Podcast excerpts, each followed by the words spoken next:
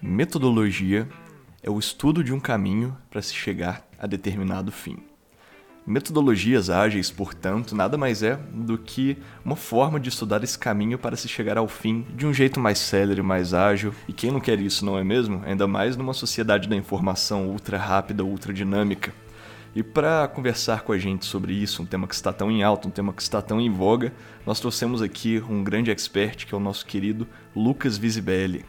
O Lucas é bacharel em Direito, com especialização em gerenciamento de projetos pela UFO ele trabalha na governança de projetos desde 2012, que foi a data que ele entrou como PMO na Algar Telecom e como agente ativo e realmente um facilitador de execução, multiplicando aí as melhores práticas no gerenciamento de controle de projetos em redes. Ele também é agilista certificado como profissional Scrum Master desde 2017 e atualmente ele exerce isso, não é? Como realmente um mestre das metodologias ágeis, ele é Scrum Master no Brain que é o Centro de Inovação e Negócios Digitais da Algar, onde que opera aí realmente com a manutenção de valores, princípios e as práticas ágeis nesses projetos inovadores. Ele também já atuou como mentor em gestão ágil, contribuindo aí para o fortalecimento da cultura ágil nos ecossistemas de inovação da nossa querida cidade de Uberlândia. Seja muito bem-vindo, Lucas. Eu já quero começar aqui, Thales, agradecendo a você, agradecendo ao Bruno, agradecendo ao Doreto pelo convite para participar um pouco com vocês aqui do Direito para Viagem. É uma satisfação porque eu sou testemunha do trabalho que vocês fazem na transformação do direito e vou falar um pouco aqui do que eu sei e um pouco da minha experiência em agilidade. Obrigado pelo convite. A honra é toda nossa em te receber aqui, Lucas. Então, já para a gente começar aqui o nosso episódio com gás total, você já pode começar explicando para o nosso ouvinte, afinal, o que são essas metodologias ágeis e por que, que elas estão tão em alta na nossa era da informação, porque elas são tão cobiçadas e realmente o desejo de entendê-las está tão forte na nossa sociedade atual? Bom, Thales, eu gosto de dizer que metodologias ágeis são ferramentas. Né? São ferramentas que proporcionam uma entrega eficiente de coisas. E vale uma observação importante para a gente não confundir agilidade com rapidez porque o rápido nem sempre ele é, é o certo. Né? E no ágil a gente não quer entregar o rápido, né? a gente quer entregar a coisa certa. E o certo a gente consegue pelo que essas ferramentas ágeis proporcionam. Né? Por que, que às vezes existe essa confusão de que o ágil é rápido? Porque pelo, pelo, pelo ágil a gente consegue fazer entregas relevantes num período curto de tempo, né? que no Scrum são denominados é, sprints. E as sprints duram de uma semana a um mês, e se você tem algo palpável é, em um mês para apresentar, né, isso é muito relevante. E também proporciona que nós erramos de uma forma muito rápida, né? que a gente consiga errar em uma sprint. A gente pode fazer uma sprint e fazer uma entrega que não, não condiz com aquilo que a gente esperava, com as expectativas, então a gente pode já fazer a expensão dessa entrega para na próxima sprint a gente fazer uma entrega melhor. Né? Então o fato da gente poder errar rápido né, poder errar em uma sprint, ela é fantástica. E como hoje as coisas são todas urgentes, né, a inovação já faz parte da cultura das pessoas, a gente vê transformação digital em várias outras áreas, principalmente nas áreas mais tradicionais, como direito, as ferramentas ágeis elas entram como queridinhas dos gestores, né? E quando a gente consegue fazer a, a uma adaptação, a adaptação melhor, a gente consegue adaptar de uma forma mais acelerada as necessidades dos clientes. Né? Por isso que elas, está, elas estão tão em altas na era da informação. Legal, Lucas, muito interessante, até porque realmente há essa confusão, não é, entre ali o rápido e o ágil. A gente é importante saber diferenciar, até também para não se frustrar, não esperar uma coisa e receber outra, não é? E já falando mais do surgimento, como que foi é, o início do estudo dessas metodologias, conta pra gente aqui como que foi o cenário de surgimento dessas metodologias. A gente sabe que há inclusive informações sobre um documento que trouxe princípios e características também dessa abordagem, não é? O chamado Manifesto Ágil. Conta pra gente um pouquinho mais sobre esse documento, sobre a história dele. Bruno, essa pergunta é muito boa, porque muita gente a, acredita que as métricas ágeis são resultado do manifesto ágil. Mas é o contrário, o manifesto ágil veio como uma resposta ao crescimento das métricas ágeis que eram aplicadas no final do século passado, né? com, com o boom das .coms, com o crescimento das empresas de software, né? da, da, da internet como um todo, é, houve um crescimento também da aplicação de, algumas, de alguns processos ágeis no desenvolvimento desse software. Né? A gente tinha um crescimento da, da prática de XP, do Extreme Programming nos Estados Unidos, do, do, do Scrum, do Crystal. Então, com o crescimento da aplicação, veio o crescimento também da comunidade das pessoas que aplicam essas métricas e veio naturalmente a necessidade de se discutir sobre essas métricas. Né? Então, em fevereiro de 2001, nos Estados Unidos, em Aspen, 17 dos principais nomes né, da agilidade da época, os criadores do Scrum, XP, Wiki, ah, dentre outras pessoas importantes, se reuniram e começaram a debater sobre as suas práticas. Né? E com o debate, eles verificaram que existiam muita coisa, é, muitas, muitas coisas que eram semelhantes, né? E eles pegaram essa semelhança e criaram um manifesto ágil. Né? Nesse manifesto ágil a gente tem quatro valores e doze princípios. Eu recomendo ao, ouvinte que leia cada um, porque ela é, a partir do momento que você entende o manifesto ágil, você entende o que é agilidade e você consegue uh, aplicar melhor a métrica que for uh, no seu dia a dia. Né? A gente, uh, eu gosto muito de abrir um parêntese para os valores, porque os valores, se você for olhar o Scrum, se você for olhar o Kanban, entre outras métricas, é o princípio dessas metodologias. Né? É aquela questão da gente valorizar mais as pessoas que fazem o projeto, a comunicação, de ter um software funcionando, né? da gente estar tá com o cliente sentado à mesa, conversando com a gente, falando das dores, testando aquilo que a gente desenvolve e a questão também da gente responder à mudança, da gente ser adaptativo, né? O ágil ele é adaptativo, a gente consegue adaptar o mercado, a gente não consegue adaptar às necessidades do cliente, né? Então, o Manifesto Ágil ele foi um capítulo importante para, para, para o crescimento do, da agilidade não só nos Estados Unidos, onde que ele né, foi feito o manifesto, mas também no mundo todo. Né? É, é uma forma da gente fazer uma comunidade que, que fale a mesma língua. Então eu recomendo a vocês que façam a leitura do Manifesto Ágil. É uma leitura muito agradável e você encontra ele em várias línguas.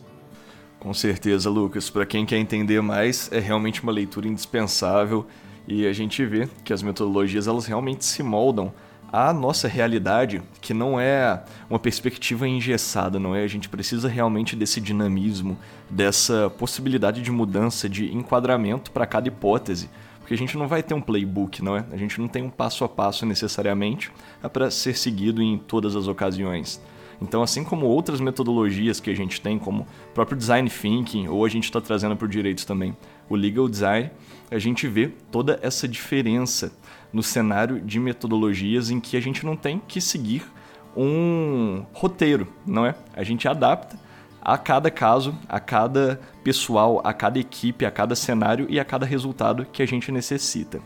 Então, tendo em vista já essa, esse, essa iniciação histórica que a gente teve aqui, não é? Esses fundamentos das metodologias ágeis, você diria que quais são as principais vantagens da gente trabalhar com uma metodologia ágil na prática?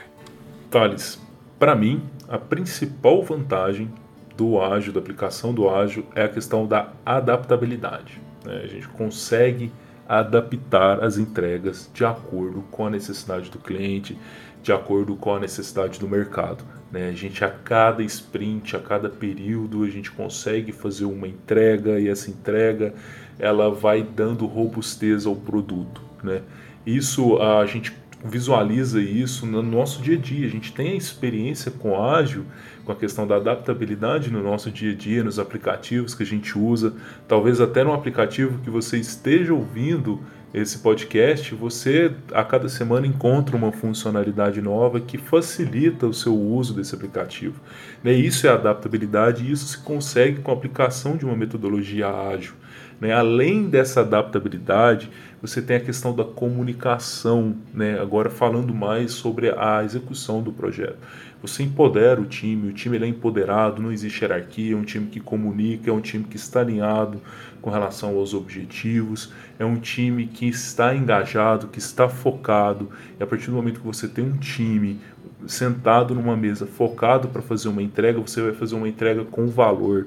Você vai dar valor a essa entrega. Você não tem que esperar todo um cronograma ser executado e esperar meses para a gente conseguir fazer uma entrega relevante. A gente faz uma entrega por período e o time ele está sempre colaborando, né? Assim, é uma, uma noção é uma noção de comunidade, de um time mesmo, né? O time está ali, está se ajudando, está entregando e no final, quando você entrega, quando você tem a aprovação do cliente, aquilo lá é satisfatório, né? Então, além de você ter uma métrica mais, ah, como eu posso dizer, além de você ter uma métrica mais confortável, né, para trabalhar, sem hierarquia, você faz, umas, você faz entregas que, que adaptam às necessidades do cliente. E quando você vê o cliente ah, todo final de sprint dando feedback dessa entrega, aprovando essa entrega, ela é muito satisfatória. E o cliente consegue perceber esse valor, o cliente vê que você está fazendo aquilo que ele quer e que você está alinhado com as necessidades dele. Então a gente vê que a principal vantagem, o principal benefício aqui que as metodologias ágeis trazem para a gente é realmente essa adaptabilidade, essa constante mudança que a gente pode estar sempre acrescentando no projeto, adicionando ou retirando algo que a gente ache necessário. E pensando aqui que devem ter então vários modelos, vários tipos, ou melhor, várias espécies de metodologias ágeis, quais você diria que são as principais espécies de metodologia e você poderia explicar para a gente alguma delas?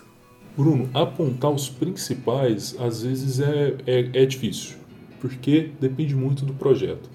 Por exemplo, para projetos de programação, é, existem metodologias específicas para, para projetos operacionais, outro tipo de metodologia.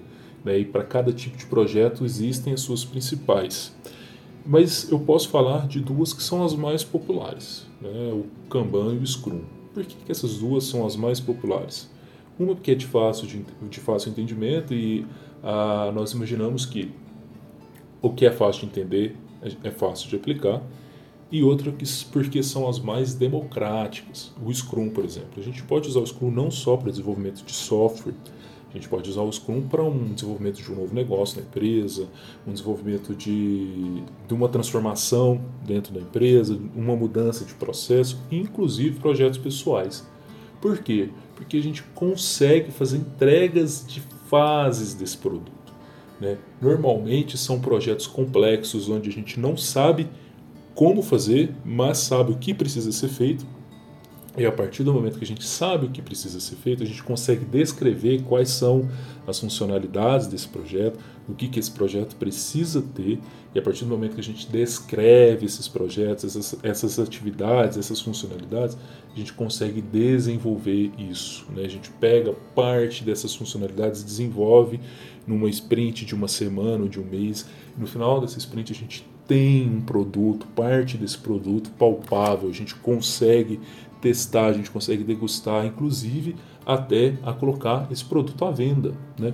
Então essa facilidade de desenvolver, desenvolver algo complexo, essa facilidade em adaptar o que a gente está desenvolvendo às necessidades do cliente, às necessidades uh, do mercado, tornou o Scrum uh, e o Kanban, né, porque a gente tem o Kanban também dentro do Scrum, populares. Né? Então, quando a gente vai sempre falar de ágil, a gente vai falar de metodologia, as pessoas até confundem. Né? Pensa que metodologias ágeis são Scrum, são Kanban. Mas na verdade não. Scrum e Kanban são as mais populares. Muito legal, Lucas. Agora, para o nosso ouvinte do mundo do direito aqui. Fala aí pra gente como que você enxerga é, essas metodologias ágeis, como que elas podem se adequar e se mostrar um diferencial para o profissional jurídico. Aí, seja se a gente estiver falando no escritório de advocacia, num departamento jurídico de uma empresa, ou mesmo fora da advocacia privada, do outro lado do direito, né? No judiciário, numa magistratura, no Ministério Público, entre outros. Thales, eu costumo dizer que o advogado já trabalha com ágil e às vezes nem sabe. Né? Por quê? Porque o advogado ele respeita um prazo, né? ele tem uma sprint de 5, de 10, de 15 dias né, para responder no judiciário ele tem que elaborar uma peça processual, ele tem que nessa peça estudar, ele tem que ah, conversar com o cliente, arrolar testemunha, pesquisar, ou seja, ele respeita um prazo para entregar algo, né? O que que, uh, como que a metodologia ágil pode ajudar no cotidiano, ali no dia a dia do advogado, na organização das atividades? Né? Sabe-se que tem que fazer muita coisa para desenvolver uma peça processual, então ele consegue organizar o que, que precisa ser feito, ele consegue organizar, uh, dar prioridade nas atividades, né? às vezes um, projeto, um processo que ele precisa dar uma atenção mais especial, o prazo está mais curto. As métricas proporcionam um advogado a organizar mais o seu dia a dia. Além do dia a dia, o profissional jurídico ele tem que se adaptar ao mercado. A gente está vendo a transformação no mercado. Muitas empresas estão aplicando o ágil na governança de seus projetos e o profissional ele tem que entender o que é o ágil, né? ele tem que entender o que é uma sprint, né? porque que ele tem que talvez é, é, é, fornecer um parecer jurídico num prazo de 15 dias, né? de, um, de uma, no prazo de uma sprint por que, que, ele, que, que é um NDA, o que, que é um MOU, né, que são esses documentos, esses contratos que principalmente as empresas que trabalham com inovação fazem, né? Ele tem que entender qual que é o papel dele no meio desse processo, né? no meio desse projeto. Então, quando o profissional jurídico ele se, se qualifica também né, para atender um mercado, ele já fica em evidência. Além disso, a, a essas empresas que fazem esse tipo de transformação, eles transformam também o departamento jurídico. Então, o advogado que ou jurista que está dentro do departamento jurídico, que sofre é, essa transformação, ele vai sofrer menos com mudança, porque ele já sabe que, quais são os papéis dele dentro do ágil, como aplicar esse, esse ágil ali dentro do jurídico. Né? E com a, é, é, eu, eu, vejo, né, quando a gente vai falar de judiciário, eu vejo que quando essas transformações começam do advogado, começam no escritório de advocacia, começam num departamento jurídico de uma empresa, o judiciário, por mais tradicional, por mais conservador que ele seja, também vai seguir se transformando. Né? A gente viu já, a gente já vê que existem há vários anos, inclusive, né, os processos digitais, agora com a pandemia, as audiências via conferência, né? Então isso força o judiciário a se transformar também. E a gente só consegue transformar quando a gente consegue trabalhar de uma forma inovadora. E as métricas ágeis, Thales, elas proporcionam que a gente consiga fazer isso de uma forma mais leve e, porém, de uma forma mais moderna, né? digamos assim. Eu acho interessante a gente perceber que não só no meio jurídico, mas em quase todos os meios, em, to em todas as áreas que as pessoas aplicam as metodologias ágeis, muitas vezes elas nem sabiam que estavam aplicando. Isso porque faz parte do dia a dia, se transforma em algo do cotidiano, não é mesmo, Lucas? A gente percebe que elas começam a aplicar uma certa técnica, um seguir um certo processo, um planejamento, e eles acreditam que isso não siga um padrão, mas na verdade seguem padrões, como na metodologia Smart e várias outras, na Scrum mesmo que você falou, no Sprint. São modelos que já existem, já foram validados por empresas, só que a gente não conhece eles e por isso tentamos reinventar a roda. Mas é muito interessante você trazer aqui pra gente esse mundo que existe, que nem eu falei, eu conheço muito pouco. Eu acho que você você abordou realmente muito tema, deu uma aula sobre esse assunto que é tão amplo então, para o pessoal se aprofundar mais, caso alguém tenha interesse em descobrir outras metodologias e como aplicá-las, você teria algum livro, algum TED Talk, um e-book, qualquer coisa para a gente se aprofundar mais? Bom, Bruno, eu como um clubista dentro do Ágil, né, um defensor do Scrum, né, eu aplico o Scrum há alguns anos, eu sou certificado no Scrum, eu gosto de indicar um livro de um dos criadores do Scrum, o Jeff Sutherland. O livro é a arte de fazer o dobro na metade do tempo. Né? Você encontra ele muito fácil aí nas plataformas de e-books, na, nas livrarias. E ele é um livro cativante porque, além dele mostra, mostrar o contexto histórico da, da, da criação do Scrum, né? ele mostra cases de sucesso da aplicação de, do, do, da, da ferramenta em projetos complexos, em projetos grandes, em projetos difíceis. Além disso, né, ele ensina como que a gente aplica, é, a, não só dentro da empresa, mas também no nosso cotidiano. Ele é um livro muito interessante, é um livro de uma leitura muito fácil, muito leve. E para todo mundo que quer entender um pouco de ágil, para todo mundo que quer entender um pouco de Scrum, eu sempre recomendo a leitura.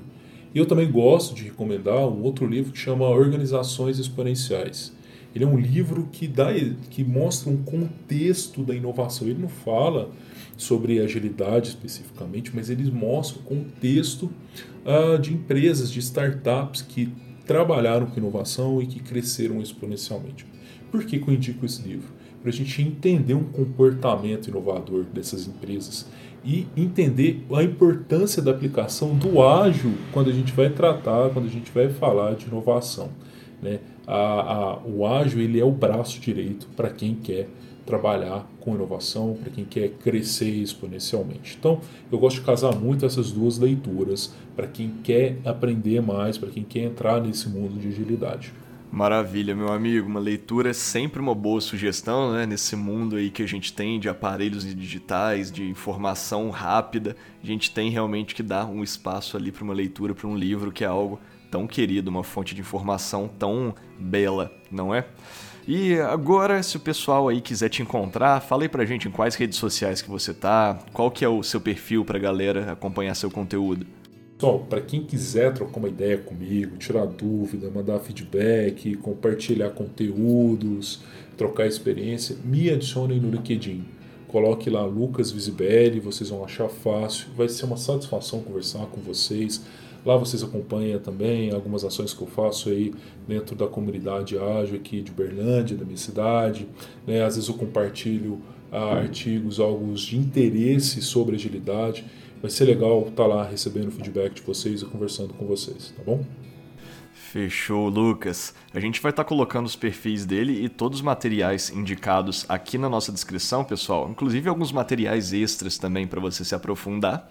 E eu já queria te agradecer aqui. Primeiro, Lucas, muitíssimo obrigado por ter topado participar aqui com a gente desse episódio. É uma grande honra contar com todo esse seu conhecimento e esperamos contar contigo mais vezes aí em futuros episódios. Muito obrigado por ter topado fazer esse episódio com a gente, Lucas. A gente espera que você possa voltar aqui mais vezes e trazer sempre mais conteúdo pra gente. Eu que agradeço, Bruno. Agradeço a você, agradeço ao Thales, agradeço ao Doreto. É sempre uma satisfação estar tá falando sobre ágil, estar tá falando sobre Scrum, principalmente com vocês, que são agentes aí que fazem a transformação dentro do direito. O trabalho que vocês fazem é necessário, é importante, é relevante e eu estar participando um pouquinho que seja nessa transformação, falando um pouco sobre o Scrum, para mim é de uma satisfação imensurável. É, obrigado aí pelo convite mais uma vez e recomendo aos ouvintes que acompanhem esse podcast, que acompanhem o trabalho de vocês, que é sensacional. E contem sempre comigo.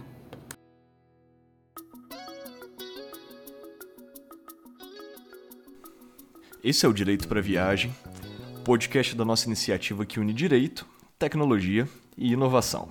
Não deixe de acompanhar nossas redes sociais, nós estamos presentes no Instagram e também assinar nossa newsletter, que o link está aqui na descrição. Para você que ficou com a gente até aqui, o nosso forte abraço, muito obrigado.